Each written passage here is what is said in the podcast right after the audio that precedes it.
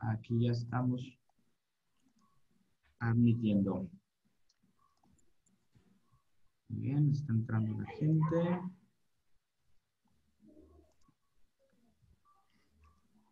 Y comenzamos. Pues muy buenas tardes, muy buenas tardes a todos, ¿cómo están? Bienvenidos al capítulo número 23, la semana 23 de Cómplices del Marketing. Ya llevamos 23 semanas eh, continuas eh, emitiendo este programa. Bueno, nomás fallamos una por ahí por causas ajenas eh, y especiales. Pero aquí estamos nuevamente y en esta ocasión me presento Román Alcázar, director de marketing digital de agencia RRG. Y en esta ocasión, pues tenemos a un invitado muy especial que nos está compartiendo su tiempo de una manera muy generosa y él es Sergio López, que es director, director, ¿verdad? de AVE. Presidente ejecutivo. Presidente ejecutivo. ya, te estoy bajando de puesto. es lo mismo. Presidente ejecutivo de AVE. ¿Cómo estás, Sergio? Oye, un gustazo, un gustazo de veras estar con ustedes este, y compartir este momento que va a ser maravilloso. espero que nos la pasemos muy a gusto. vamos a ver qué sí. Tenemos también, pues, eh, eh, la presencia de León Mayoral que es el director y fundador de Agencia León Mayoral, uno de los fundadores también de ASPAC, de la Asociación Sonorense de la Publicidad. ¿Cómo estás, León? Todo muy bien. Eh, Román, eh, Rodolfo, te saludo. Sergio, gracias por aceptar la invitación. Eh, yo también creo como tú que va a estar fabulosa este, este momento. Hay tantas cosas que platicar y tanto que nos puedes compartir tú desde esa perspectiva eh, de, del DF, bueno, perdón, de la Ciudad de México, ¿verdad? En, todo ese, ese mundo que pasa ahí tan efervescente y que siempre nos inspira con todas las cosas que, que suceden en este mundo de la mercadotecnia. No, pues un gustazo de verdad, León. Agradecidísimo con este espacio que ustedes me están regalando. No, al, al, al, revés, ¿no? Y también pues nos acompaña como de costumbre, nada más y nada menos que Rodolfo Rodríguez, el mercadólogo certificado también por eh, Jürgen Klarik en temas de neuroventas eh, y es el fundador de agencia RRG. ¿Cómo te va, Rodolfo? Hola, Román. Muchas gracias. Bien, bien. Un gusto saludarlos a todos igual. Este, bienvenido, Sergio. Creo que esta es una, una hora que la vamos a pasar bien y es clave, ¿no? O sea, nos vas a ayudar mucho a todos a abrirnos un poco ese cerebro enfocado en el tema del marketing, ¿no? Esperamos que sea. adelante, adelante, pues empecemos, hay que darle. Para los que no, muchas gracias, Rodolfo. Para los que nos visitan por primera vez, eh, brevemente les, les, comento, Cómplices del Marketing es una iniciativa eh, que surgió a raíz de la, de, la, de la contingencia. Es un programa que emitimos cada semana, cada viernes a esta hora. Eh, no en un formato de videoconferencia o de webinar, que yo creo que todos hemos pasado ya por muchísimos de estos, sino más bien una charla entre profesionales eh, activos del mundo del marketing y de la publicidad. Es un programa completamente gratuito, sin ánimos de lucro, ¿eh? Eh, y que, este, que, que, por ahí, ahora, ahora no dijiste lo del check-in, ah. sin ánimos de lucro y con el fin de enriquecer a la comunidad, a la audiencia que nos tenga. Entonces, entre, entre los que estemos aquí, pues vamos a poder tener la oportunidad de hacer de hacer preguntas, hacer comentarios. Recuerdo también que el próximo capítulo de la semana que viene eh, vamos a analizar uno de los casos, ¿verdad, León? Vamos a analizar un, caso de un negocio de, de, de, ustedes, de sorpresa, pero no se los vamos a comentar, pero más o menos para ponernos en contexto. Entonces quiero agradecerles a todos por su presencia y eh, nuevamente darle la bienvenida a, a Sergio López, que está ahora en Ciudad de México y es el presidente ejecutivo de la Alianza por el Valor Estratégico de las Marcas. Vamos a tener una hora muy, muy, muy padre aquí conversando. Hay que aprovechar porque no es fácil eh, tener una hora sentado este hombre aquí con nosotros. Entonces hay que aprovechar si tienen dudas, comentarios, eh, todo lo que pudiera enriquecer eh, a, nuestros, a nuestros negocios. Entonces, pues vamos a comenzar formalmente. Sergio, tenemos aquí una, una preguntita que, que teníamos este, a ver si nos puedes eh, comenzar a platicar, a platicar de esto. Eh, AVE antes era AMAP, entonces la Asociación Mexicana de Agencias de Publicidad, y cambió a, AVE recientemente. ¿Nos podrías platicar un poquito sobre esto? Sí, claro que sí. Bueno, lo, déjame dar un poco de contexto y antecedente porque me parece que va a ser bien importante. Adelante. Uno, eh, México se ha caracterizado por ser un país muy pobre en la cultura de negocio orientada al tema de marketing. México es un país que viene de una cultura más enfocada al tema financiero y no tanto al tema del mercado. Yo entré en la Asociación Mexicana de Agencias de Publicidad a, trabajar en esta industria de agencias de publicidad. Y lo que, lo que a mí siempre me llamó la atención, que esta industria, eh, cuando yo entré a trabajar en esta industria, yo venía del sector industrial venía de hacer planeación industrial, desarrollo industrial. Eh, tuve la suerte de, de, estar haciendo proyectos y estudios en Inglaterra, España, Francia, Alemania, de todo lo que era desarrollo industrial. ¿Por qué estoy en esto? No sé, porque yo creo que fui un inútil para lo demás. No, no fui inútil, sino que la vida te va trayendo por algunos caminos extraños, ¿no? Y este, lo, que me, lo que me llamaba la atención es que en estos países, sobre todo en Inglaterra, me llamaba mucho la atención la capacidad de las empresas, sobre todo que tenían una visión empresarial, industrial, pero el área de marketing y particularmente el área publicitaria era un área crítica en el desarrollo de sus propios negocios. Es decir, si estaban orientados al producto, tenían una orientación a las finanzas, a la estructura operativa, pero también tenían muy dentro de su naturaleza la orientación al mercado.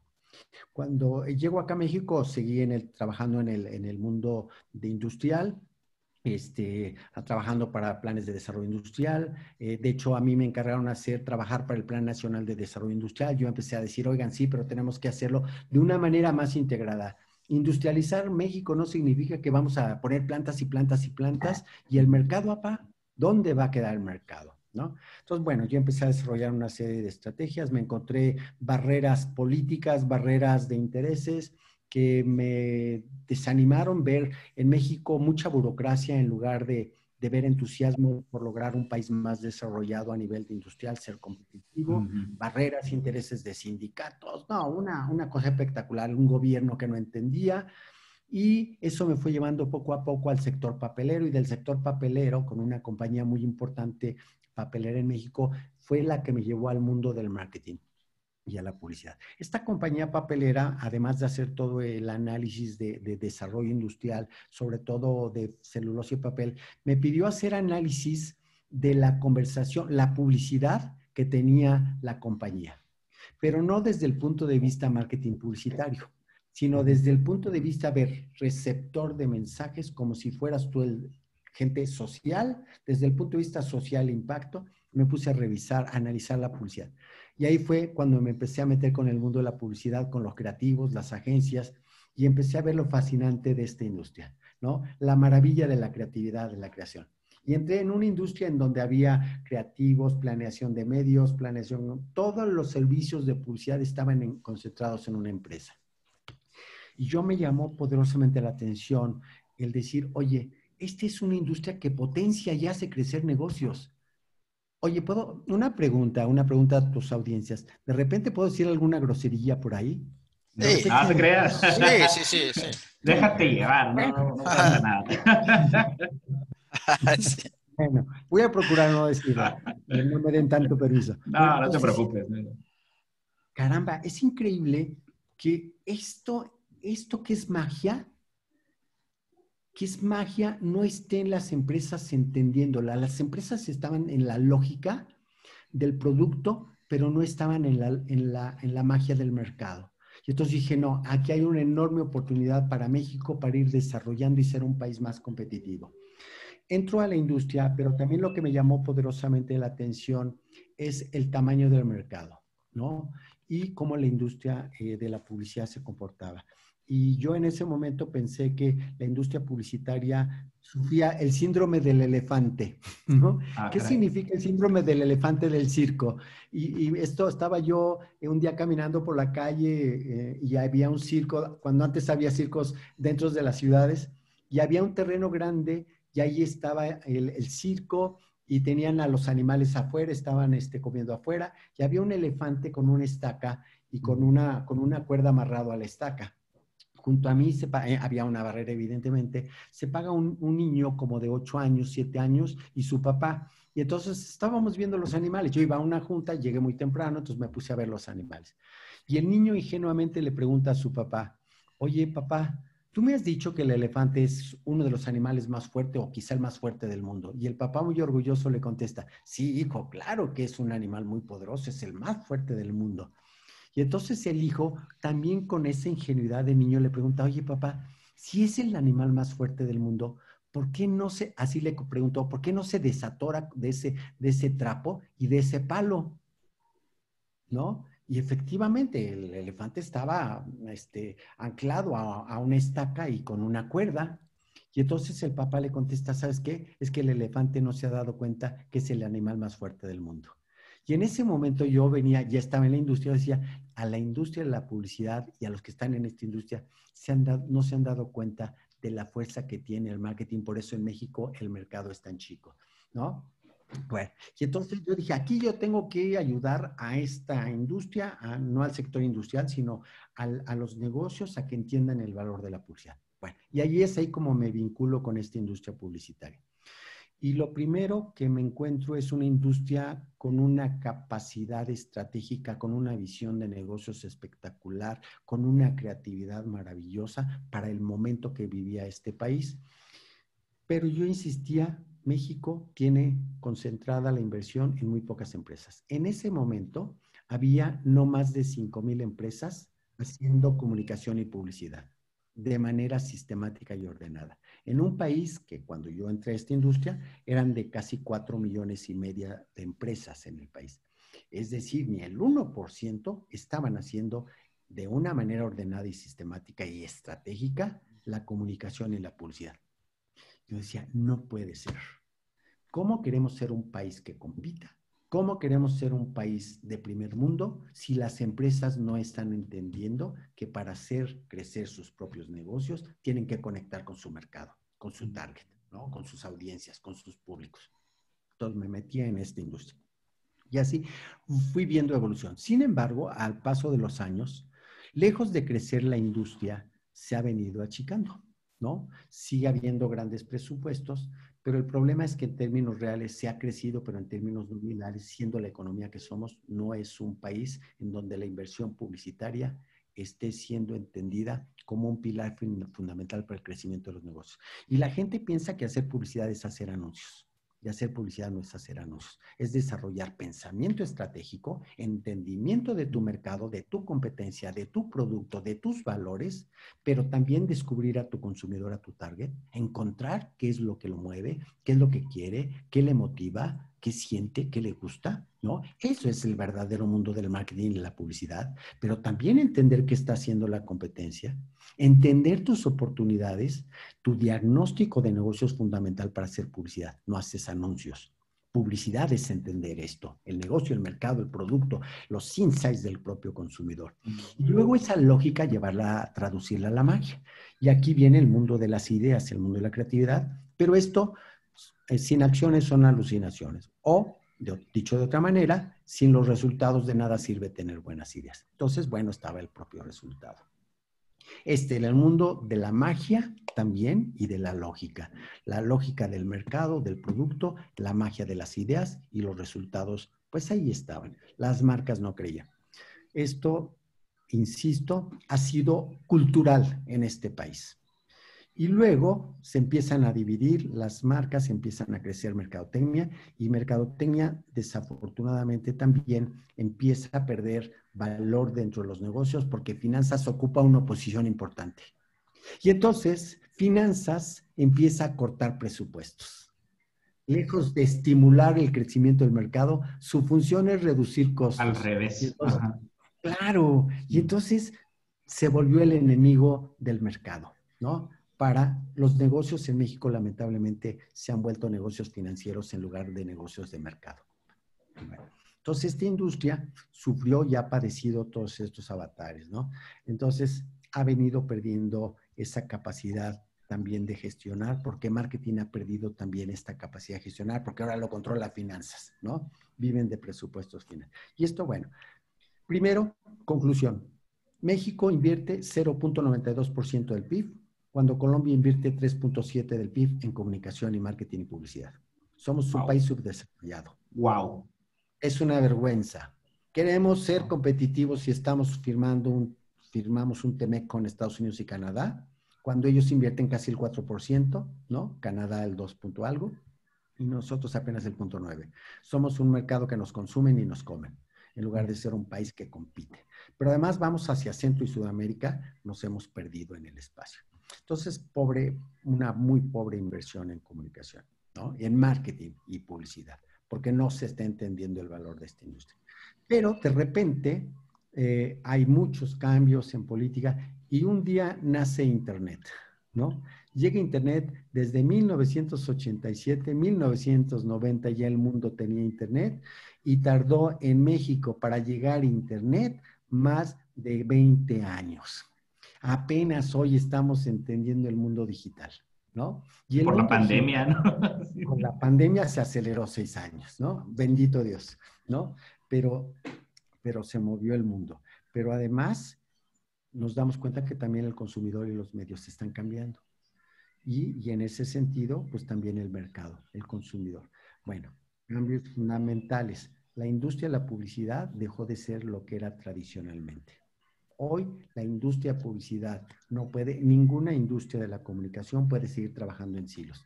Se empezó a diversificar. Salió la publicidad, relaciones públicas, mercadotecnia directa, luego este, las agencias de medios, agencias creativas, agencias locales, agencias internacionales. La gama de creadores de la, de la comunicación se dividió en muchos segmentos verticales, ¿no? Y entonces se diluyó el mensaje.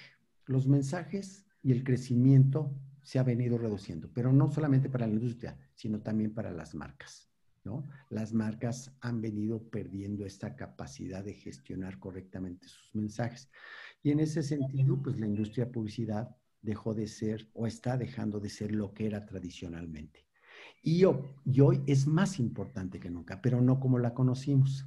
Hoy, un cambio, perdón, importante, con el mundo digital también, lo que está sucediendo es que ya las marcas, los dueños de las marcas no son las empresas, somos los consumidores. Mm, totalmente. Las marcas dejaron de ser los dueños de las marcas. El consumidor hoy somos los que podemos destruir o construir una marca. Entonces, el foco del negocio, el centro de la industria es la persona.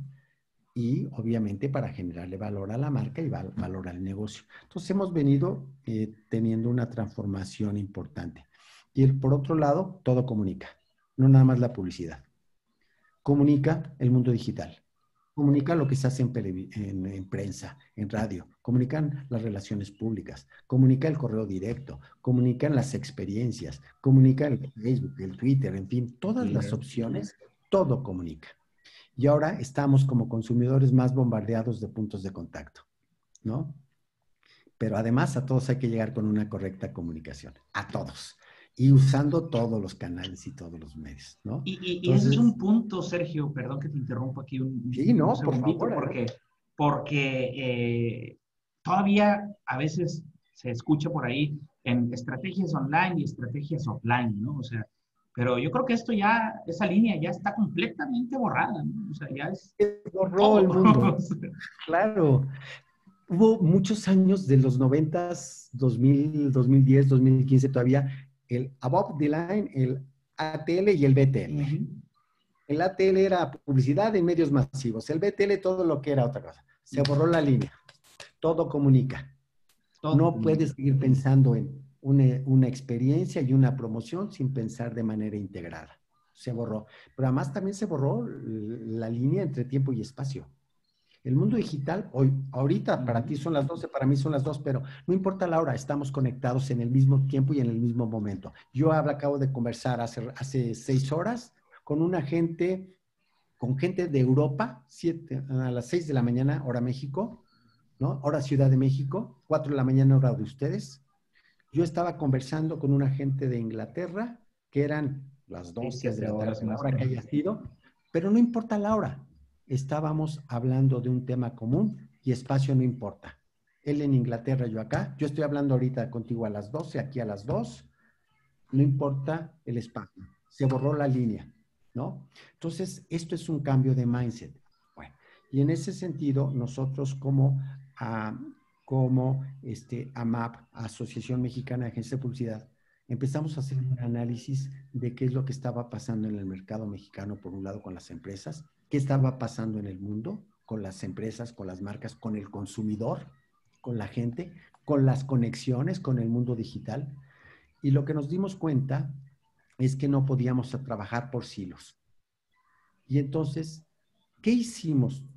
Por supuesto, nuestro principio fundamental es la integración inteligente de las cadenas de valor la integración inteligente de las cadenas para agregar valor al consumidor y a las marcas. Eso es lo importante. El mundo ya no puede trabajar por silos. Tenemos que trabajar de manera transversal. Todos, aunque seamos especializados en agencia de publicidad creativa, de medios, aunque seamos un medio, aunque seamos una consultora, la investigación, etcétera, todos los jugadores de este ecosistema hemos errado profundamente en lo que estamos haciendo, porque no nos hemos unido para defender las marcas, promover las marcas, hacer crecer las marcas, ¿no? Y generar más bienestar a la gente y obviamente riqueza y bienestar al país. Entonces, en ese sentido, nosotros como alianza, después de analizar toda la evolución del mundo, del marketing, del mundo digital, de la investigación, de la propia consultoría, por supuesto, de nuestro mundo de la publicidad y la creatividad, nos dimos cuenta que si seguíamos trabajando solamente en nuestro silo agencias de publicidad, nunca íbamos a conseguir nada. Pero además, otro fenómeno interesante. Las marcas, ¿qué representa la marca? La marca per se no es solamente nombre, significado, ni su identificación, ni su valor la marca es más grande que la marca misma. La marca representa libertad de emprender, libre empresa, libre competencia, libre mercado, derecho a estar informado como ciudadano y como consumidor. La marca es más grande que la marca misma y nosotros vimos también fuertes amenazas a las marcas con medidas y restricciones y políticas. Entonces también tenemos que cuidar y defender las marcas, no como, no como marcas, porque tenemos que defender una filosofía de vida que es la libertad de expresión, la libertad de emprender, la libre competencia, el libre mercado. Las, también para nosotros como AVE, esta alianza por el valor estratégico de las marcas representa defender libertades como filosofía y como principio. Y ya en la ejecución, en la parte de abajo, en la parte del piso, bueno, pues sí tenemos que hacer crecer a las marcas agregando valor al consumidor y generando bienestar a las personas. Eso es lo que decidimos. Solos como agencias de publicidad no lo vamos a hacer jamás en la vida. Los medios de comunicación solos no van a poder. Las agencias de investigación no van a poder solas. ¿No? Tampoco, no vamos a poder hacer crecer el mercado, hacer crecer los negocios y generarle valor al, consumidor. Solos no vamos a poder. Y entonces nos aventamos la apuesta de hacer esta alianza por el valor estratégico de las marcas, que como lo dije, es la integración inteligente de las cadenas de valor. Y, perdón, pero la palabra inteligente no, no me lo tomen desde el punto de vista soberbia. Lo que queremos es la integración inteligente desde el creador, que son las marcas, el que crea, es el que produce bienes o servicios. Ese es el origen de toda nuestra industria, de todo el sector. Y tenemos que ayudarlo a que cree valor. El detonador, que es la marca, el anunciante, la empresa, es el primero que tiene que entender el valor de lo que está haciendo, no solamente producir bienes y servicios, sino agregar valor al mercado, al consumidor y que le genere a él un negocio. Entonces, el detonador es importante. No está dentro de la alianza, pero es importante, es el que da origen a nuestra industria. Luego está el sector de la creación. ¿Quién es la creación? Pues todos los que estamos en esta industria de la comunicación y el marketing. ¿no? Toda la creatividad, agencias de diseño, de relaciones públicas, agencias de medios, agencias creativas, agencias de marketing, agencias de publicidad. Todos los que estamos creando somos un sector que le agregamos valor a la marca, a las empresas. Luego está el sector también de los potenciadores. ¿Quiénes son los potenciadores? Los medios on y offline, ¿no? Los medios, y aquí también ya se borró otra línea. El on y offline, que se vaya a la chingada. Se acabó. No podemos seguir midiendo a los medios como tradicionales y no tradicionales. Todos ya somos digitales aunque sigan haciendo los medios impresos, los publicidad exterior, la televisión también ya están haciendo, obviamente, conexiones a través de digital. Entonces tenemos que borrar la línea entre on y offline. Son medios y conectores. Obviamente hay quienes nacen, hay nativos digitales y hay nativos tradicionales, que es distinto. Pero ya todo mundo tenemos que usar la herramienta y la tecnología y el mundo digital para conversar y conectar. Entonces, eso cambió radicalmente. Entonces, también tenemos a los potenciadores, que son los medios, los canales, los puntos de contacto, todos estos que llegan, hacen llegar nuestros mensajes y que conectan a las marcas con las personas. Ahí está. Son parte importante y no podemos separarlos del ecosistema. Y luego está el sector de la inteligencia del negocio. ¿Qué es la inteligencia de negocio? Los consultores Hoy muchas empresas consultoras están metidas en haciendo comunicación y marketing y publicidad, diseño de estrategias de, comunicación, ¿no? Ahí hay un sector importantísimo.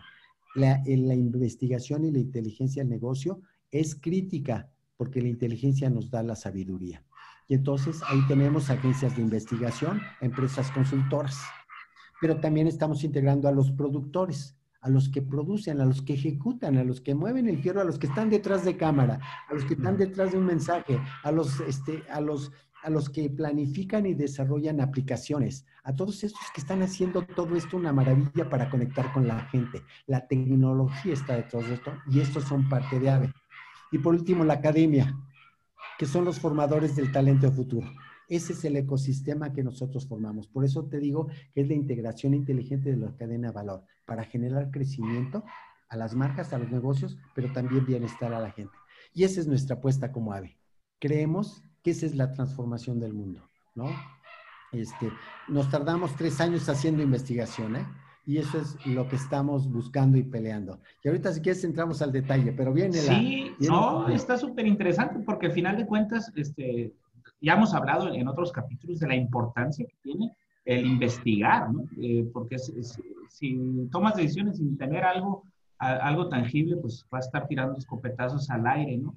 Y me, y me llama la atención eh, que haces mucho énfasis en el, en el, ¿cómo se llama? En la marca, en proteger cuidar la marca, ¿no? Que a final de cuentas son los que crean ese, ese, ese valor, porque están cubriendo necesidades y deseos. Los productores no, no, no, no hacen cosas al azar, ¿verdad? Nada es al azar. Hay un deseo, hay una necesidad que cubrir, ¿no? Y, mucho de esto, de esto lo hemos estado viniendo eh, hablando anteriormente, Rodolfo. Tengo una pregunta, Sergio. Oye, y esto, la verdad que, digo, nosotros lo hemos estado viendo venir y este, y yo creo que la, la primera problemática y que te quiero preguntar es, ¿cómo, ¿cómo vamos a hacer o cómo AVE trae el plan ahí de hacer llegar esta nueva educación o esta nueva forma de ver al, marketing en sí o, a esa alianza o a esos aliados del valor estratégico, porque, porque de, nosotros como agencias, nosotros somos agencia de marketing o como, como nos llamemos, pues me he encontrado con ese tema, o sea, llegas con alguien y, ah, vienes de una agencia, entonces como que el, el tema de agencia ya está medio triviado, ¿no? Entonces, no, pues somos profesionales en marketing que te vamos a ayudar a entonces nosotros picando piedra nos estamos encontrando y tratando, buscando de educar a, ese, a esa marca, del tamaño que sea, para explicarle esto que tú nos estás comentando. Pero ahora, Ave, ¿cómo le está haciendo para hacer, para, porque hay una nueva culturización, debe haber una nueva culturización del mercado para que, para que todos los que nos dedicamos a esto podamos subirnos a ese barco, aunque ya estemos arriba, ¿no? Pues, pero, ¿cómo le están haciendo? ¿Cómo, cómo, cómo ah, bueno, es la... Qué padre tu pregunta. Está padrísima, porque del dicho al hecho hay un largo trecho. La filosofía está bien bonita, ¿no? O sea, se oye muy padre. Lo que acabo de decir se oye muy padre. Ahora llévalo a la realidad. Pues, ¿sabes qué? Lo primero que hicimos, ¿sabes qué? No hicimos cambio de estatutos de fondo y forma. Ya no somos esto, pero tampoco en los estatutos somos eso. ¿Qué significa ello? Que nosotros como asociación abrimos la puerta a los diferentes jugadores. Hoy están dentro de la agrupación todas estas disciplinas. Son, tenemos medios, tenemos a Televisa, tenemos a Facebook, tenemos a Google, tenemos a Deloitte, tenemos a Nielsen, tenemos a Havas Media, tenemos a Ipsos, tenemos a, a Cantar. Tenemos estos jugadores importantes y les hemos dado voz y voto pero la voz y voto es con este propósito común. A ver, ¿qué, ¿qué, vamos? ¿Cuál es nuestro propósito común? Vamos a agregar, vamos a generar mayor crecimiento para los negocios, las marcas y bienestar a la gente. Entonces, abrimos un consejo directivo multidisciplinario Y borrón y cuenta nueva. Los planes que teníamos en el pasado, cero. Vamos a reconstruir, ¿no? Arrancamos, de hecho, en diciembre. En diciembre.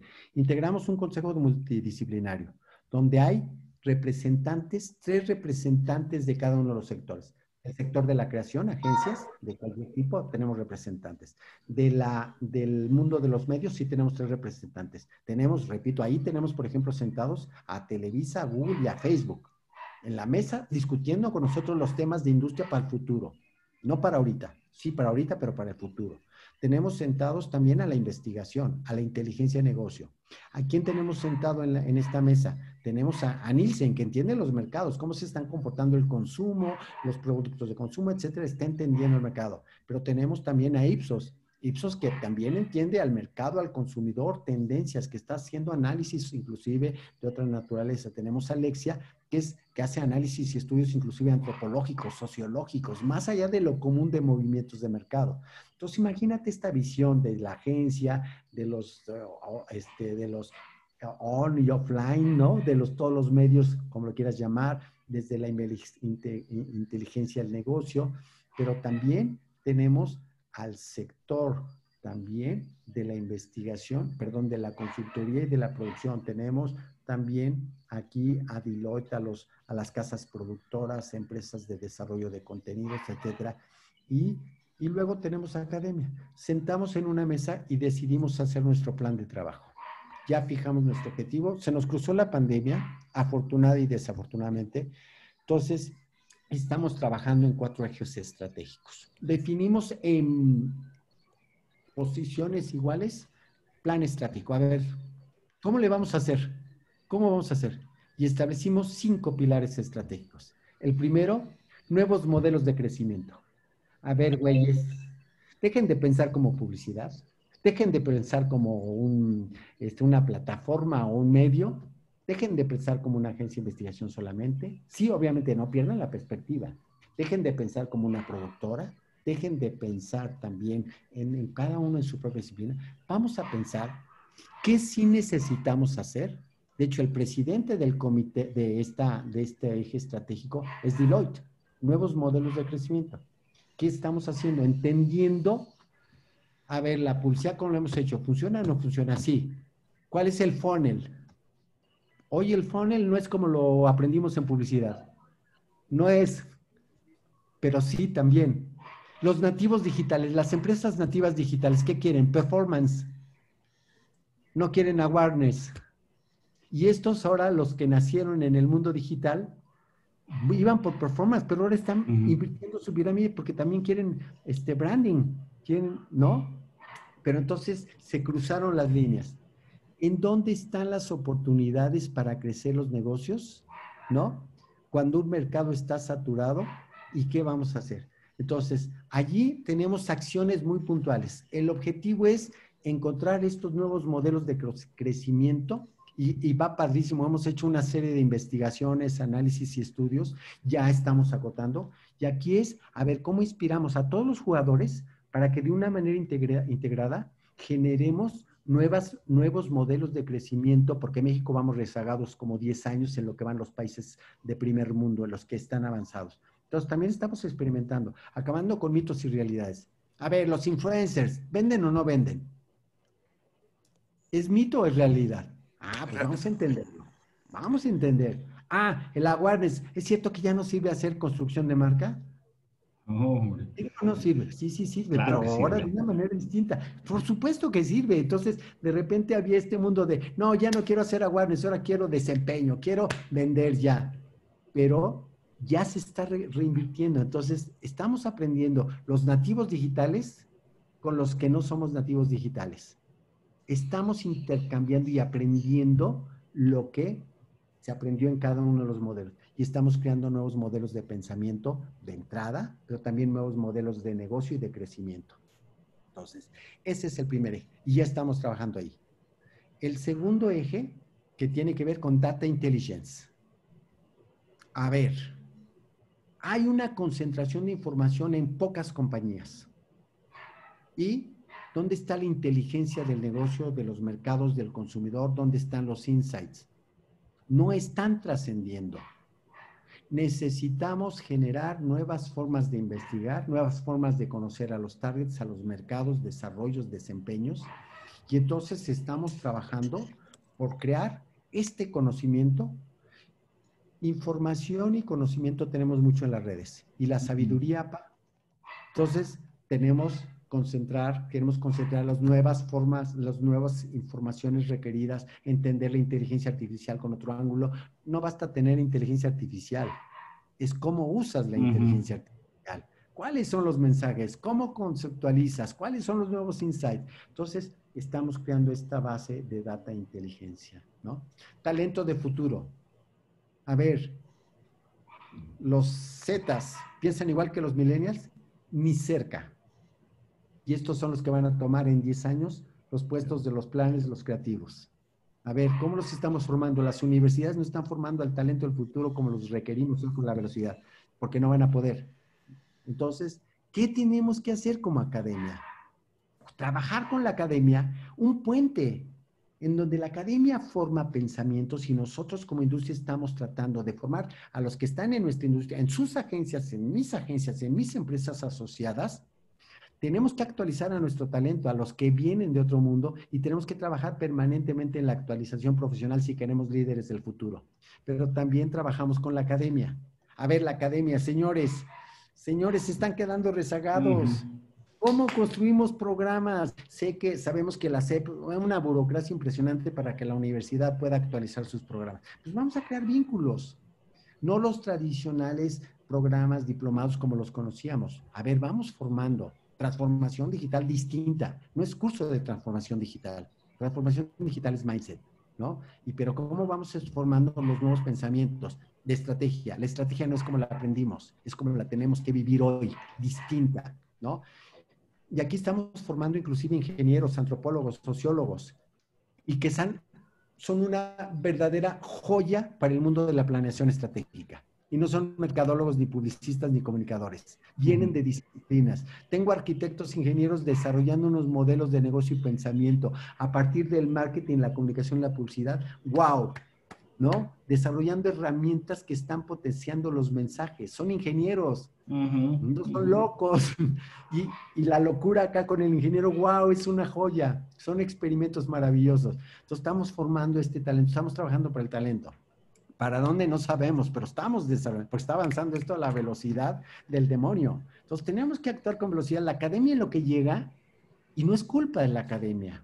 También las empresas nos estamos quedando rezagadas, entonces hay que crear un vínculo y una velocidad para poder actuar. Luego, también hay un ambiente económico y macro que nos afecta. Política pública. Tenemos, tristemente, un nos están pegando a la iniciativa privada, a las empresas, durísimo. Pareciera que somos los enemigos del mundo y de la sociedad. Entonces tenemos que trabajar por tener un marco público, una política pública correcta que permite el desarrollo y desempeño, sí para bienestar de la gente. No estamos en contra de la gente, queremos a la gente. Entonces estamos trabajando este, este comité que tiene que ver también con política pública, pero con mejores prácticas de negocio. ¿Qué significa mejores prácticas? Oigan, pues vamos a trabajar como industria a desarrollar hacia adentro nuevas políticas de negocio que nos permitan ser mejores, más eficientes y trabajar para el futuro. Y trabajar para el hoy, ¿eh? también estamos trabajando para el hoy. Y ese es un, pilar fundamental. Y tenemos uno que se está convirtiendo en la base de nosotros como AVE. Es nuestro, nuestro piso para poder saltar los otros, los otros cuatro ejes estratégicos. De, hemos visto que la gente ya no compra solamente productos o marcas. No compra solamente eso. Compra el valor de la empresa. Ya no está comprando productos o marcas, compra valores. Y entonces hay un comportamiento y una responsabilidad verdaderamente brutal de cambiar el mundo y nuestros negocios. Y hay una tendencia, no nos vayamos con tendencias. Sam Watson decía, si todo el mundo va en ese camino, es momento que hagas salto y camina en sentido contrario. Ah, ahorita está bien, todos vamos para allá. Nosotros nos vamos a parar y caminar. Y estamos caminando en sentido contrario de las agencias y del mundo. Vamos en contra de todos, pero estamos construyendo un nuevo camino. Esa es la realidad. Pero esta nueva base de AVE, de nosotros como alianza, es propósito. A ver, señores, ¿cuál es el propósito de AVE? Más allá de unir a las industrias y a las agencias, Pero también queremos que nuestros socios tengan su propio propósito y propósito no es hacer campañas de caridad para los niños pobres, para los de cáncer, para los mamás, para los abuelitos. No, no, no, ni madres, no es eso. Propósito no es hacer campañas sociales. Propósito es tu esencia de negocio. Y lo que pensamos nosotros es la integración de las cadenas de valor para generarle valor a la gente, a las personas, bienestar, pero también crecimiento a las marcas. Valor a la marca, pero también a la persona. Las empresas hoy que están teniendo más éxito en el mundo son las que tienen propósito, las que están conectadas. El mundo nos está demandando, la gente nos pide a gritos, por favor, dejen de acumular riqueza. De hecho, no sé si ustedes han oído hablar del capitalismo consciente. Lean el libro del capitalismo consciente. Se me fue el nombre del autor. Hay muchos libros alrededor de, de los modelos, ¿no? Pero el capitalismo consciente está cambiando. No podemos seguir empresas que acumulamos y acumulamos y acumulamos riqueza. Hoy tenemos la obligación, sí, de generar riqueza, pero también de generarle bienestar a la gente. En un país como México, donde casi el 50, 40%, 40 y tantos por ciento de la población vive en pobreza, tenemos que cambiar esta dinámica. Entonces, las empresas tenemos una responsabilidad de sustentabilidad con el medio ambiente, con el entorno económico, con el entorno de vivencia, la convivencia diaria. Tenemos muchos problemas en este país entonces, si estamos trabajando en AVE, estamos definiendo nuestro propósito. Este que les acabo de decir, lo tenemos ahorita estudiando. El próximo lunes nos reunimos justamente para ver qué queremos, pero que no se quede en una filosofía, en un concepto muy bonito ahí, rector, muy lindo, muy inspirador. No, va a ser nuestra guía de acción. ¿no? Y de acción. y de acción, claro. Porque si uno no actúa... Lo que te digo es nuestra guía de acción. No es una filosofía, es para donde vamos. Y sí queremos hacer crecer los negocios. Y sí queremos que la industria publicitaria sea un, un ingrediente importante de cualquier negocio. ¿No? Entonces, ahí estamos en estos cuatro propósitos para llevarlos a las acciones, ¿no? Este, obviamente, ah, ¿qué tenemos que hacer? Trabajar hacia adentro primero de la industria, crear cultura adentro. Esto que te estoy comentando lo hemos venido discutiendo acá en la esfera de arriba. Ahora, ¿cómo lo bajamos? Lo bajamos a los medios, ¿no? Yo, yo me encantaría que más medios, me he encontrado la grata sorpresa de medios que se resistían, que, se, que vivían en su mundo tradicional, de hacer el negocio están cambiando profundamente y eso es una maravilla, ¿no? ¿Qué estás haciendo tú ahorita? Pues tú estás dejando de hacer la comunicación y la publicidad tradicional. ¿Qué están haciendo ustedes como programa? Creando valor y construyendo valor. Eso es lo que necesitamos, ¿no? En, este mundo moderno, no solamente transmitir conocimiento, sabiduría, sino crear valor. ¿no? También. Y eso es importante. Es algo de lo que estamos haciendo en la alianza. Pero adicional, ¿sabes qué? Tenemos el mejor premio del mundo como AVE, EFI. Tenemos el certamen que reconoce las ideas que dan resultados y ayudamos, vengo de hecho también, ahorita antes de llegar acá, di un curso a más o menos 70 personas que estaban en Puebla vía digital de cultura de pensamiento para llegar a resultados.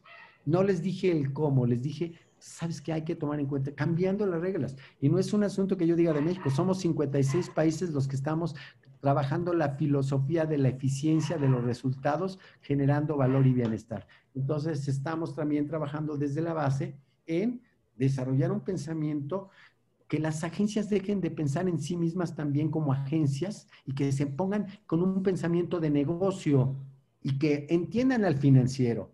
Pero también estoy trabajando con las marcas, me he sentado con financieros a darles cursos de marketing para no financieros. Digo, sí, marketing, para, no Como hay muchos cursos que nos dan contabilidad para no contadores, finanzas para no financieros. Pues yo ya abrí un curso que se llama Marketing para no marqueteros a la gente de finanzas.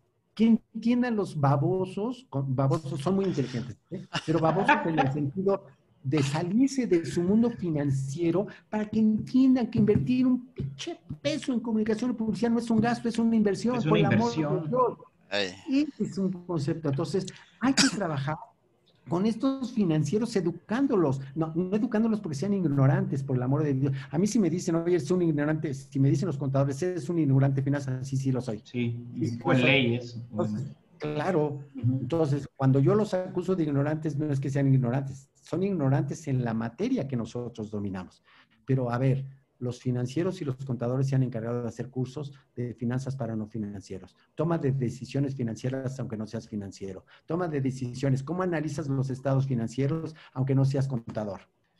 Y carajo, nosotros no estamos haciendo cursos para los financieros que entiendan el valor. Entonces, estamos trabajando también creando que, ellos con su, con, su, con su visión están haciendo una función correcta. Los contrataron para ahorrar y para generar. Ahorrar, reducir costos de operación y generar más utilidad. Más margen. Pero en su reducción de costos de operación, que son eficiencias, a ver, ¿por qué cortan el presupuesto de publicidad? No, es que la televisión, no, es que el radio. Bueno, y luego se nos cruzó la pandemia que se cayó la inversión. Por el amor de Dios, sí está bien, pero el silencio mata.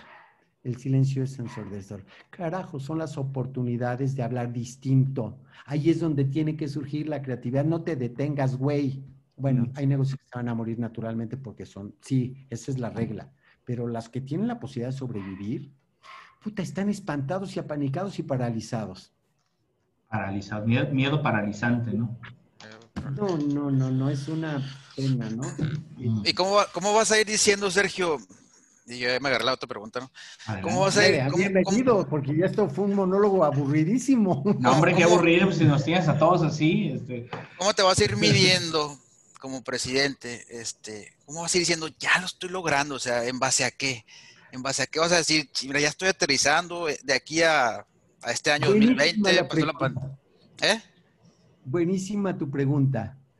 Les comenté que tenemos un grupo, un pilar estratégico que se llama Data Intelligence. no sé si lo comenté, pero bueno, tenemos nuestro grupo Data Intelligence. Al, al, presidente del comité y al comité de Data Intelligence le dijimos, a ver, tenemos estos otros cuatro pilares estratégicos. ¿Sabes qué? Tu función es medir éxito del comité 1, 2, 3 y 4. Ahorita los cinco comités tienen métricas de desempeño y data va a medir si vamos a cumplir o no vamos a cumplir. ¿Ok? Entonces, a ver, lo que no se mide no mejora. A ver, ¿cómo voy a medir? Con propósito, ¿cuál es el, tiempo y cómo voy a medir tu éxito y tu desempeño? Estamos trabajando en ello también con el comité de data. Ah, si estamos creando este comité de nuevos modelos de crecimiento, ¿cómo vamos a medir? ¿Por más inversión? Estamos definiendo, ahorita estamos haciendo, contratamos al IPADE para que haga un estudio. Hicimos desde el Data Intelligence, hicimos un mapeo de todo lo que significa el ecosistema. Entonces ya tenemos un catálogo de muchos sectores de la industria y lo que se va a hacer una investigación de cuánto representa esto en el ecosistema, cuánto vale. Y ese nos sirve de parámetro para decir, a ver, ¿crecimos o no crecimos?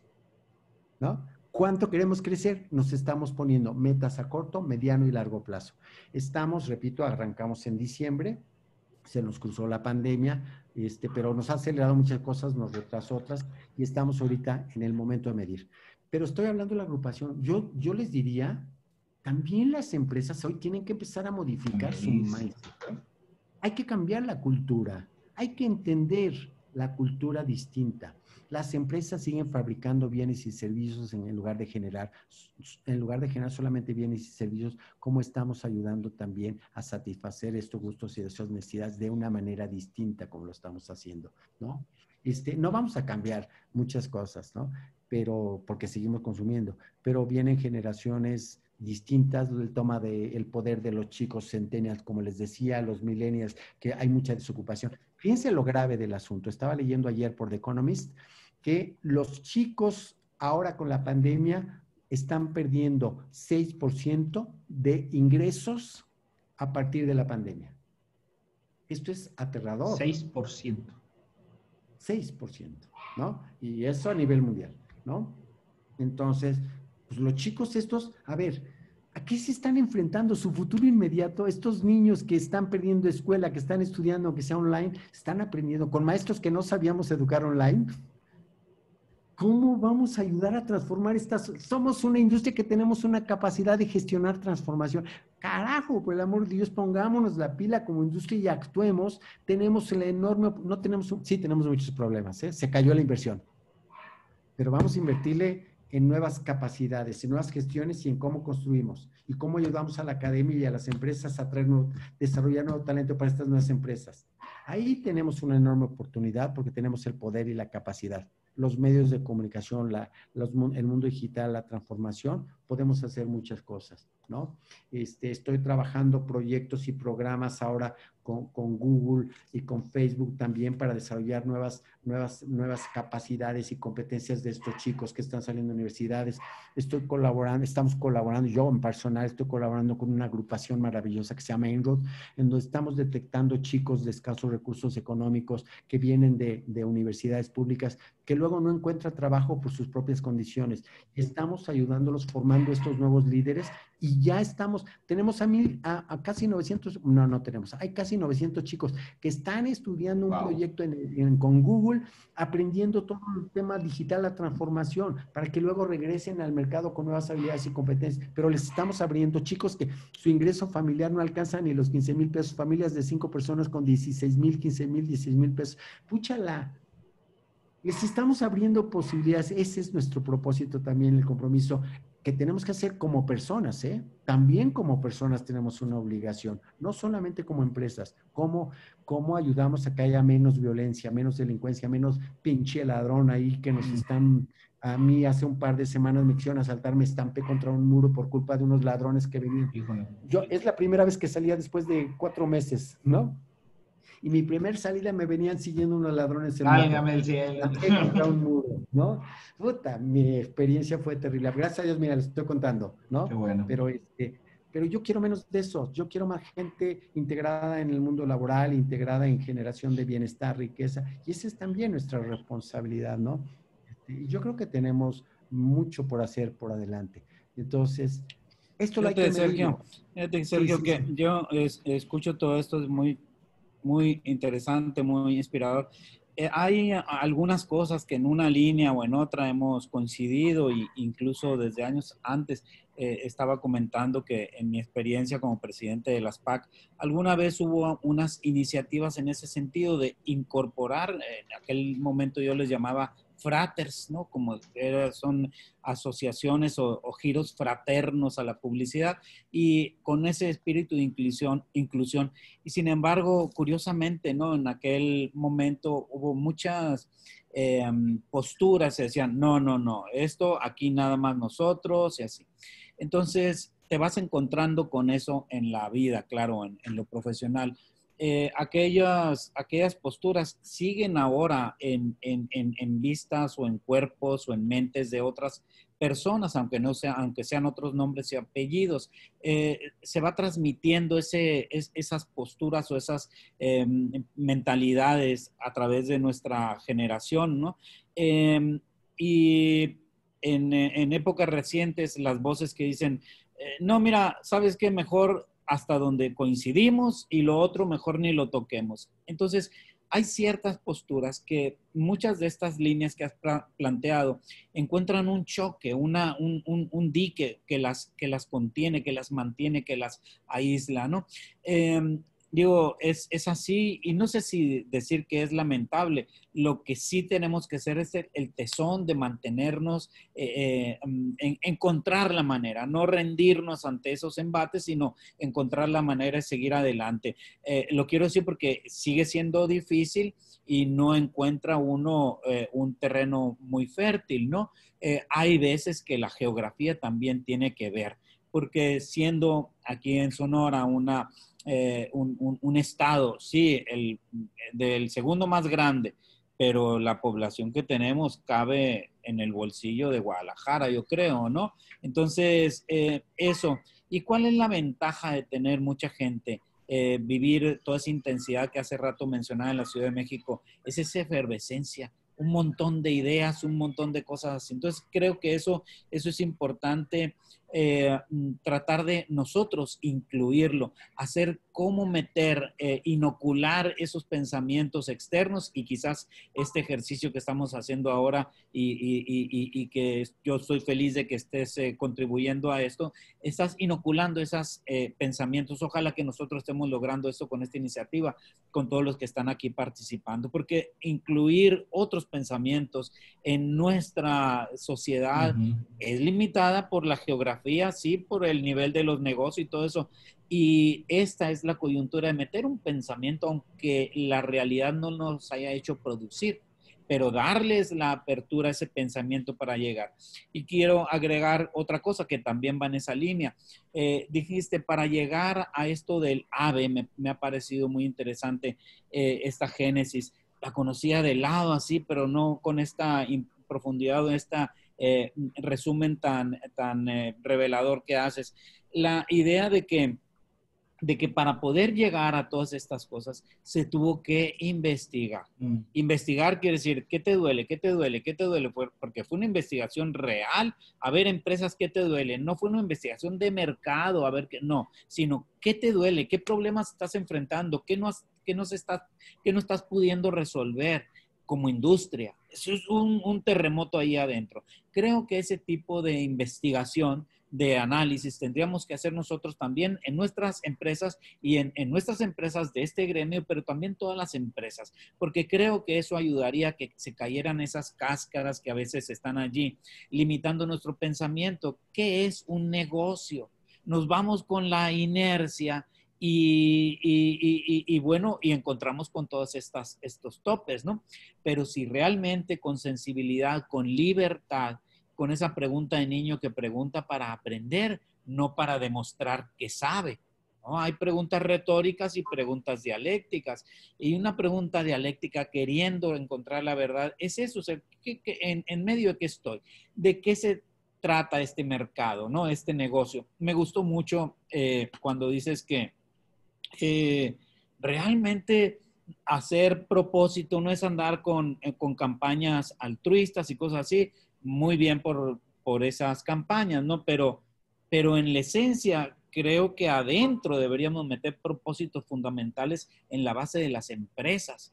Y las empresas generar, como ahorita lo mencionabas, desde nuestra base, no accesorio, ir a beneficiar con nuestras posibilidades y en nuestro giro a, los que se necesiten. Y un beneficio muy claro que me parece eh, claro, pero además que beneficia en retro el acercarse a, las, a la academia, en general a la academia, meter las narices allí, preguntarles cómo te ayudo, eh, ayudar porque son dos mundos aparte, el mundo de la empresa con su ritmo y el mundo de la academia, que a veces no tiene la sensibilidad de qué estará pasando allá en la, en, la empresa. Y la empresa con la dinámica, sin la capacidad de pensar qué nuevas cosas habrá aquí, porque la dinámica la, la costumbre le hace usar el mismo método.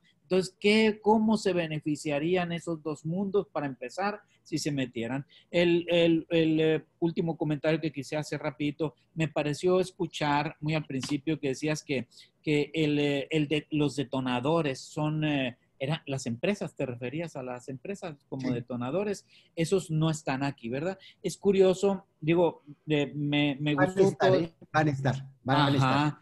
Qué, bueno, porque eh, eh, hay algunos ejemplos ahí donde empresas, empresas en sus consejos de dirección, en sus consejos de, administración que guían a toda una gran marca con sus branches en todo el mundo, tienen en el consejo consumidores, consumidores que le abren un espacio, el señor ese que no sé cómo los, los consiguen, no es que sea uno especial, no, ese consumidor que viene y compra ese, lo sientan un día y le preguntan cómo te fue, qué pensarías, qué dirías él con voz y voto, ¿no? Muy interesante eh, eh, eh, experiencia o innovación. Yo la conozco de hace, yo creo que unos 15 años, 20, eh, eh, empresas estaban innovando con eso. Qué importante sería que esos detonadores que mencionas también estuvieran en AVE. Y claro, qué valioso sería que nosotros aquí tomando esta, eh, este contagio, que ojalá que nos dejes este virus,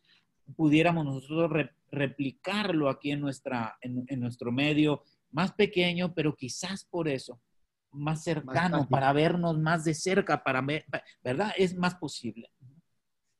Fíjate que... Ah, perdón. Adelante, adelante. Pero nada más rápido. No fue fácil, ¿eh? No ha sido... Todavía hay oposición.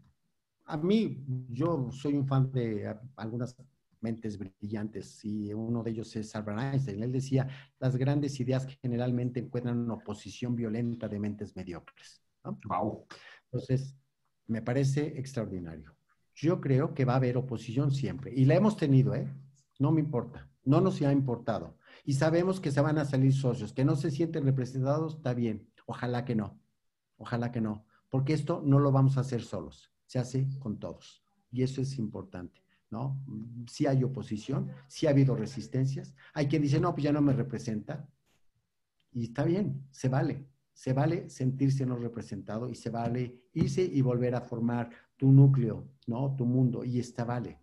Pero sí queremos pensar grande y queremos transformar. Perdón, ibas a comentar algo. Dime. No, no, este, eh, básicamente un, un, insight que me surgió aquí y que lo quiero compartir eh, con, con, todos, también con, la audiencia, y, es que me llamó la atención eh, el tema del propósito, ¿no? Porque eh, comentaste que las marcas son más grandes que uno, ¿sí? Las empresas este, que representan esas marcas están lideradas o están formadas por personas, ¿sí? Y lo curioso es que hay que entender que, que las personas tenemos una, un, un, un, inicio y un fin la marca tiene un inicio, no sabemos qué fin va a tener. Entonces, la marca es más grande. Y, me llama la atención esto porque el tema del propósito como marca también tiene que ver con, con, el propósito o el legado que uno va a dejar como persona. Yo te oigo a ti y creo que varios vamos a coincidir y digo, este hombre quiere dejarle algo al mundo. Y creo que todos tenemos que, que, que, tener un propósito similar como seres humanos, como personas, de saber, bueno, el día de mañana me voy, ¿qué le voy a dejar a mis hijos? ¿Qué le voy a dejar a mi entorno? ¿Qué le voy a dejar al mundo cuando, el día que me vaya? ¿no? Entonces, eh, eh, ese insight quería compartir aquí con, con, con, ustedes. ¿no? pues muchas gracias. Yo creo que aquí ustedes han sido inspiradores, son este vehículo para justamente esto, ¿no? Ir inspirando, este, ir moviendo. Y nadie es poseedor de la verdad, ¿eh? Nadie. Nadie somos poseedores de la verdad. Mm. Muchas cosas son pensamientos, filosofías, pero no nos quedemos sin acciones, son alucinaciones, ¿no? Lo, que también es bien importante comentar es que eh, la incomodidad es el amigo número uno, es el amigo, ah, la comodidad, más bien lo voy a plantear, la comodidad es el amigo número uno de la mediocridad, ¿ok? Somos un sector y una industria que más nos vale que estemos incómodos con lo que estamos haciendo y con lo que estamos este, viviendo. Si no nos sentimos incómodos, no nos vamos a, no vamos a mejorar. Hay que quitarnos nuestra ostra, nuestra concha, tirarla y volver a construir otra. Me parece que es fundamental. Y no significa que traiciones tu cuerpo. tu cuerpo sigue siendo, pero tu cuerpo necesita una cobertura más amplia que la que ya tenemos. Este es otro mundo, es otra, es otra historia. La historia, lástima que no nos va a tocar a nosotros verlo, pero el mundo está viviendo un momento histórico importante, está cambiando el capitalismo que conocimos, el capitalismo de acumulación, el capitalismo de la eficiencia, a un capitalismo y a un modelo macroeconómico mundial distinto. Entonces, tenemos una responsabilidad de ayudar a construir este entorno nuevo y este nuevo modelo de, de mundo mientras estemos aquí, de ayudar a transformar esta, esta, esta nueva era del mundo, ¿no? Este, nos, tenemos la suerte nosotros de vivir este mundo, esta transformación, y lo hemos visto en 15 años, 20 años. Entonces, estamos viviendo un mundo maravilloso de fantasía lleno de problemas, ¿no?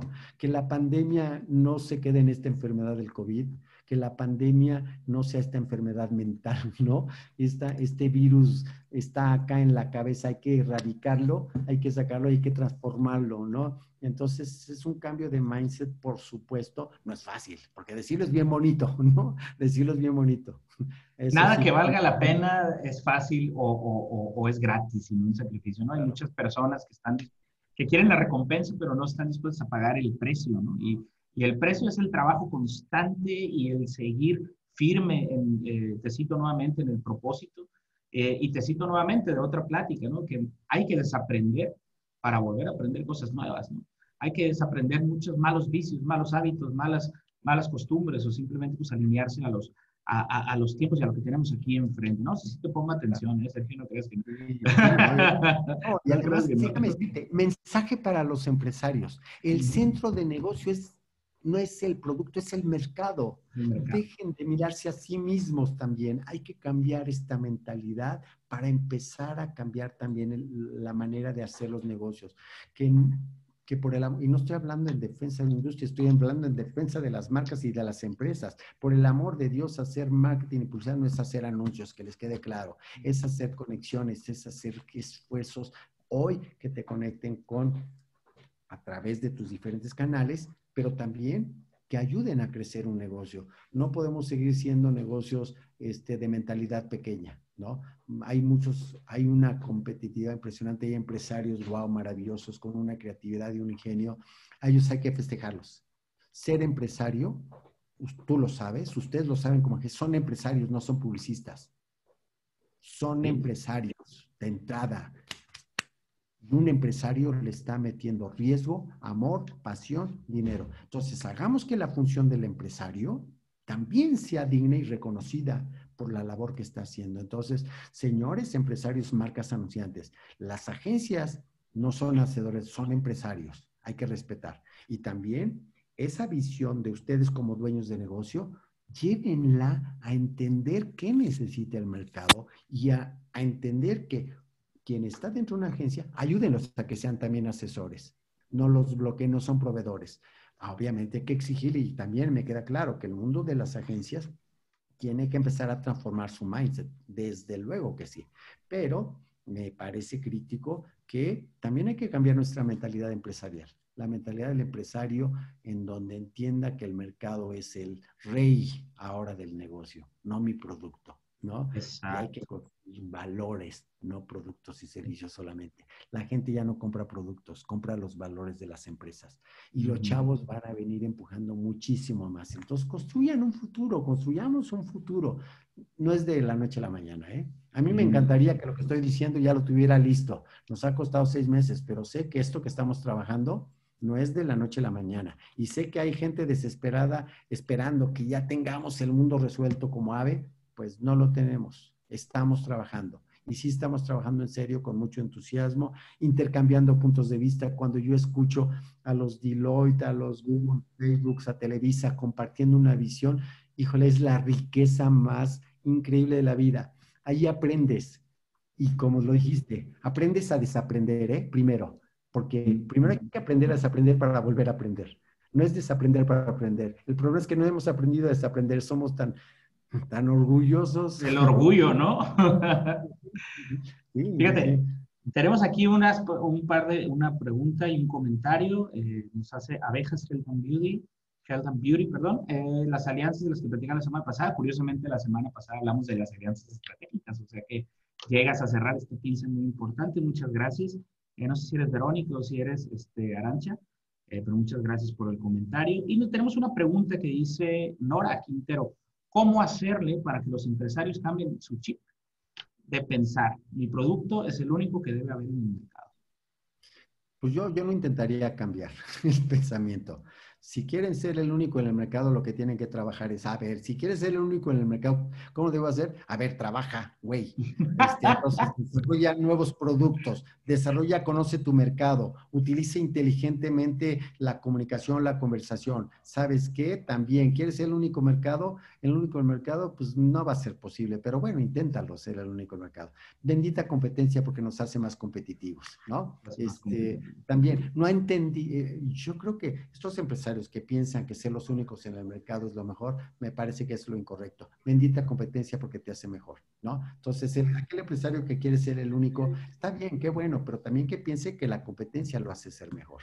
¿No? Porque si eres el único, si eres el único y el rey del mercado, haces lo que se te pega la gana y perdiste la capacidad de gestionar valor. Entonces, me parece, está bien, dejémoslo, pero entonces, ¿quieres ser el único? Entonces cambia tu razón de ser. ¿Por qué quieres ser el único? Hay una pregunta mágica, el por qué. Yo le preguntaría, ¿por qué quieres ser el único? Ah, ¿por qué quiero ser el único? ¿Por qué? ¿Porque quiero acumular riqueza o por qué? ¿Quiero ganar más dinero? ¿Por qué? ¿No? Entonces yo creo que tenemos que empezar a cuestionarnos por qué. ¿Por qué quiero ser el único? de cuatro años. ¿No? Claro, hay que ser niños, hay que regresar a nuestra infancia. La pregunta, la pregunta más maravillosa de un niño es ¿por qué? ¿No? Oye, quiero que hay una filosofía muy profunda japonesa que es, así se llama Five Whys. Hay que hacer la pregunta ¿por qué? Ahí en el mismo lugar, por esto, ok, y ahí mismo, pero ¿por qué? En, en, el mismo lugar cinco veces para encontrar la causa raíz de los problemas. Se usa en la industria. Y entonces eh, nos lleva, parecemos unos niños, eh, ¿verdad? aferrados en la misma pregunta. No, resulta que, bueno, los japoneses la usan con alta filosofía en la alta industria para encontrar la raíz, la causa raíz de los problemas. Entonces, creo que no va muy desencaminado esto de decir, vamos haciéndonos como niños, ¿no? Eh, realmente, si podemos encontrar la cita en la Biblia, cuando dice Jesucristo, si tú quieres llegar al cielo, no puedes llegar si no te vuelves como niño a la torre, bueno. Fíjate, curioso.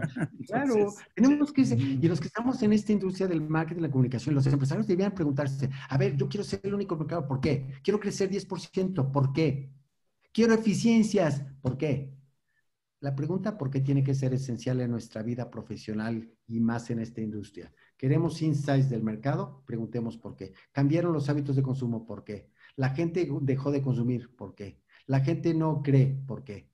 Y entonces, en preguntarnos y respondernos podemos encontrar respuestas. Acuérdense que si queremos una respuesta inteligente, hagamos preguntas inteligentes. Y la primera es ¿por qué? ¿No? Entonces, esta pregunta, preguntémosle al, empresario, a ver, ¿por qué quiere ser el único en el mercado? ¿Por qué? ¿No? El mercado tiene que contestarse primero él mismo. Y está bien, y la respuesta puede ser la correcta. ¿eh? Yo, no, yo no es que esté en contra del que quiera ser el único en el mercado, a lo mejor es lo correcto. Y hay empresas que son únicas en el mercado. ¿Por qué? Pues porque no ha habido competencia. Pero este, seguramente alguien surgirá para competir, ¿no? Y ahora, si quiere, si quiere un espíritu de guerra para matar a los demás que no piensen como él, pues estamos equivocados, ¿no? Hombre, pero también en la misma declaración hay una cosa muy absurda, porque el mercado es ese lugar donde coinciden, y ahorita tú lo definías ahí, el focus está en el mercado ahora, ¿ok? Bueno, ¿qué es el mercado? Es ese lugar donde coinciden el producto con, su, con la necesidad que él satisface, o sea, satisfactor y necesidad. Si él va a ser el único en el mercado, entonces le faltará el que tenga la necesidad. Es absurdo ese planteamiento. Claro, estoy de acuerdo contigo. Yo creo que este es, por eso creo que también cada vez más los que estamos en este mundo del marketing y la comunicación, necesitamos integrar a nuestros equipos de trabajo, no solamente a gente que viene de las, em, de las carreras de administración, de mercadotecnia o de comunicación o publicidad. Integremos a gente que viene de la psicología, de la sociología, de la antropología, de las matemáticas, porque ellos nos van, nos van a hacer ver el mundo de otra manera. Un sociólogo, un sociólogo piensa totalmente distinto que un administrador porque entiende a la sociedad, entiende a la gente. Entonces, cuando confluye nuestro pensamiento de comunicación que tiene un impacto en la psicología de las personas, en el mundo social, en la sociología, en la antropología, en ese momento vamos a encontrar realmente respuestas poderosísimas para que nuestros mensajes también construyan. Y ojo, no es nada más para construir riqueza y generar valor al negocio. Ojo, hoy estamos obligados a generar bienestar, ¿no?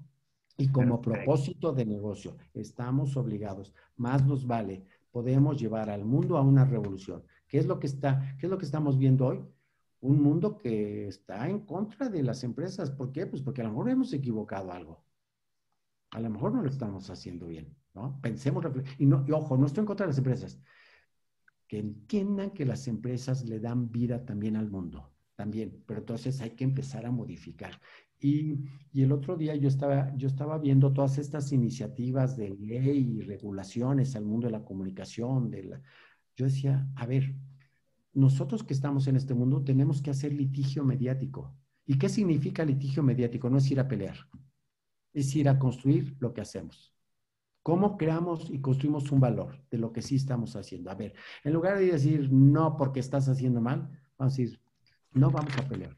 Vamos a construir lo que sí hacemos por el bien también. Y obviamente modifiquemos. Pero también se vale que construyamos y que digamos, oye, pues generamos empleo, generamos las cosas buenas también. Abraham Lincoln, no, ahí ya se fue quién fue el presidente, un presidente de Estados Unidos, se acaba de perder el nombre, pero decía, con la opinión pública de mi parte ya la tengo hecha. Y conocemos a alguien que sabe. Abraham Lincoln. Lincoln. Con la opinión pública en parte ya la tengo hecha. A ver, empresas, marcas, con la opinión pública de mi parte la tenemos hecha, pero no nada más para manipular, ¿eh? Es para, órale, vamos. Opinión pública construye opinión, pero órale, yo también te doy. ¿Ok? Esa es nuestra responsabilidad. De hecho... Capitalismo consciente. Capitalismo ah, Por ahí compartí el enlace del libro que, nos recomiendas. Ojalá y, alguien más tenga... Yo, yo lo voy a comprar para leerlo también. Este, y tenemos aquí algunos comentarios de estudiantes. Dice, muy, dice Mauricio, muy, muy enriquecedora. son cosas que nunca había escuchado en la universidad. Exacto, no vas a escuchar esto en la universidad de ninguna. Es una manera muy distinta de ver el marketing. Eh, nos comenta también por acá Clark. Clark, ¿cómo puedo seguirlos? Soy de la Universidad Unilíder. Como estudiante estoy fascinado con los temas eh, de marketing. Y tenemos otra preguntita aquí, yo creo que va a ser la última para ya eh, no quitarle tampoco tanto tiempo aquí a, a, Sergio. Eh, si nos hemos extendido un poquito más, obviamente está muy interesante aquí el, el, tema. ¿Cuáles son los retos más significativos para los especialistas en marketing? La transformarse, transformar el marketing, darle una patada al marketing del pasado y reconstruir el nuevo marketing, construir el nuevo marketing. Ese es el reto y el desafío más grande. ¿Cómo se reconstruye el marketing? Dejar de pensar en las cuatro Ps, precio, plaza, promoción, producto, y luego en las famosas S y luego en las famosas Ms. Hay que reconstruir, retrabajar el nuevo marketing. ¿no? Este, ojalá hubiera ya una definición de marketing, pero me parece que tenemos que reconstruirlo. Marketing este, es importante, los negocios, por supuesto, pero hay que trabajarlo bajo las nuevas circunstancias, bajo un mundo digital, bajo un mundo en, que está en un proceso, en un ecosistema. Acuérdense que para resolver un problema hay que entenderlo, ¿no? Antes de resolver entenderlo. Entonces vamos a entender qué está pasando con el marketing hoy en día, por qué está perdiendo esa capacidad, más allá de las empresas que lo están haciendo. Hay muchas empresas que lo están haciendo bien, pero hay que entender qué están haciendo bien también. Hay un proceso de transformación y no es que definamos el marketing aquí, es entender cuáles son primero los problemas que vive el mundo del marketing este, porque marketing por definición está acotado a una actividad profesional muy limitada cuando el marketing es más grande. Ah, podemos hablar de marketing institucional, marketing social, marketing bla, bla, bla, pero no como lo hemos... El marketing político es una vergüenza. Hablar de marketing político, Dios de mi vida. Marketing político parecería que solamente es poder, poder, poder. Eso no es marketing político.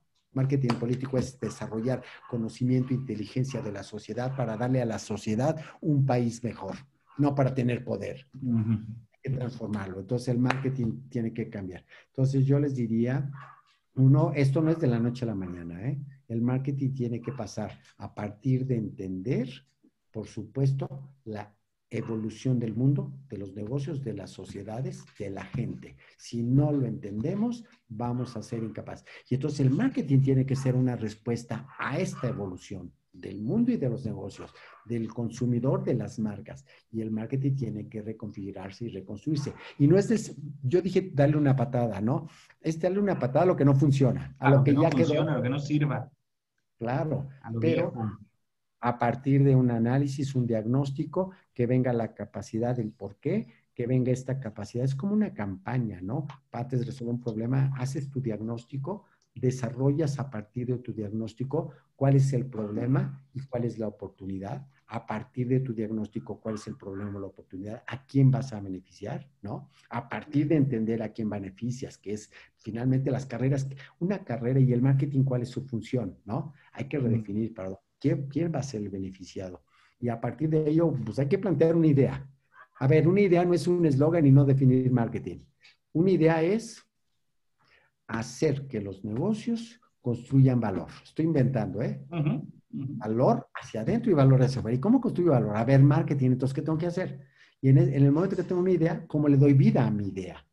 Mi vida, la idea es que tengo que hacer cómo voy construyendo. Entonces, me parece que es un trabajo de mucha inteligencia, de inteligencia, no, no, no estoy hablando de ser inteligente, sino hay que hacer trabajo de inteligencia en el análisis, en el diagnóstico, en el entendimiento, salirnos de la caja y mirarla desde afuera ver el marketing desde otra trinchera, investigar, consultarla y entender para dónde se está moviendo. Entonces generas un producto distinto, me parece que va por ahí. Y las universidades pueden hacerlo. Tienen los, los recursos, no, no, no sé si tengan los recursos, pero tienen la posibilidad de hacerlo, porque como instituciones educativas y académicas también tienen una labor de investigación, ¿no? Entonces, y hagan, hay que hacer una nueva sinergia entre la academia y el mundo real, porque parece que vivimos dos mundos aislados, ¿no? Solamente recibimos chicos de universidad y la competencia de una universidad no tiene que, no tiene que ver con formar más jóvenes No hay que medir el éxito de que cuántos jóvenes hicimos al año. A ver cómo contribuyeron al mundo mejor en sus disciplinas. Esa debe ser una medida de éxito de aquí en adelante, ¿no? Es un indicador más claro. Tienes un mensaje aquí también de, de Carlos Castelo que dice, Sergio, eres grande. Carlos. Carlos Castelo aquí está presente. Eres patrimonio de la humanidad, te dice. Ah. Geniales palabras, eres lo máximo. Leonardo López, a quien también conoces, también está aquí presente. ¿Qué tal? Saludos. Felicidades, Sergio, a RRG Marketing y a León Mayoral por compartir su conocimiento. Muchas gracias por colaborar. Muchas gracias, Leonardo, también. Sí, este, tenemos aquí ya dos, tres preguntitas, pero yo creo que, eh, no sé ya cómo andamos de tiempo, León. Andamos muy cortos. Andamos ya, ya cerrando este tema, pero eh, prometemos responder a Alex Yo creo que podemos retomar varias de esos, de esos temas. Realmente son un tema para, para abrir y, y, profundizar. Eh, yo realmente quisiera agradecerte, Sergio, y más que agradecerte, decirte que dejas mucha inquietud con lo que traes. Hay alguien por ahí que comenta qué curiosa observación, ¿verdad? Eh, dice, mm, pregunta, Sergio, ¿cómo, ¿cómo le habrás hecho tú, Sergio, para tener ese criterio y poder cuestionar las viejas costumbres del marketing? ¿Cuáles son tus referencias? Dice Alex Mesa, ¿no? Entonces, eh, sí, creo que sintonizo en todo eso y, para decirte, y, esa es la forma de agradecer, em, todos estos pensamientos nos inquietan, eh, encuentran eco allá adentro. Yo creo que igual Alex y todos los demás que tenemos esa sintonía, eh, es porque algo similar pensamos.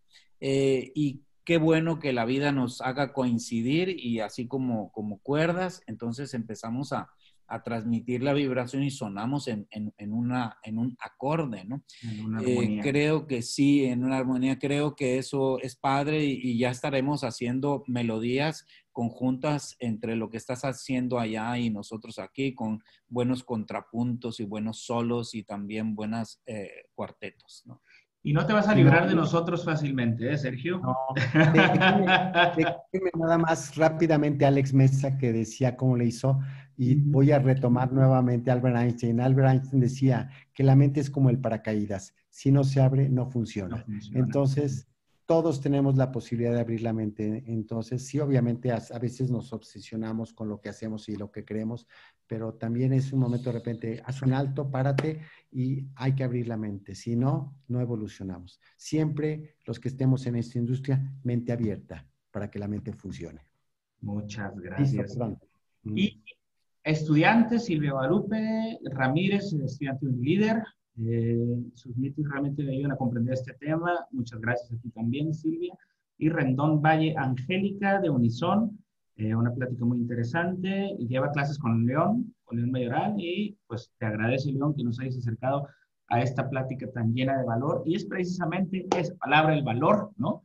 Que es parte de AVE, el valor, Alianza por el Valor Estratégico. Me da muchísimo gusto eh, que, que, hayan este, eh, aportado todo, todo, su tiempo, tanto Sergio como todos los presentes aquí, eh, porque no es fácil dedicar una hora, una hora y veinte, que tenemos aquí un poquito más, estar sentados escuchando cosas que no nos aportan. Entonces yo creo que aquí todos estamos encontrando algo muy interesante, algo muy motivador y algo muy valioso que nos vamos a llevar en nuestra vida y en nuestros negocios.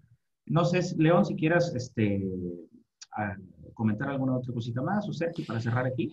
Eh, muy rápido, nomás les recuerdo a todos los eh, eh, presentes, asistentes, bueno, les recuerdo que les estamos muy agradecidos. Y les recuerdo que la fecha que viene, la semana que entra, es fecha 4, 4 de nuestra temporada. Y allí vamos a estar como un ejercicio de consultoría. Hemos pedido, ya se ha, inscrito algún caso, entonces lo vamos a analizar eh, como si fuéramos los consultores de esa empresa. Eh, quizás también retomando la, palabra para que se vea y se pruebe ese valor de lo que es recibir ideas desde afuera que enriquecen siempre, ¿verdad?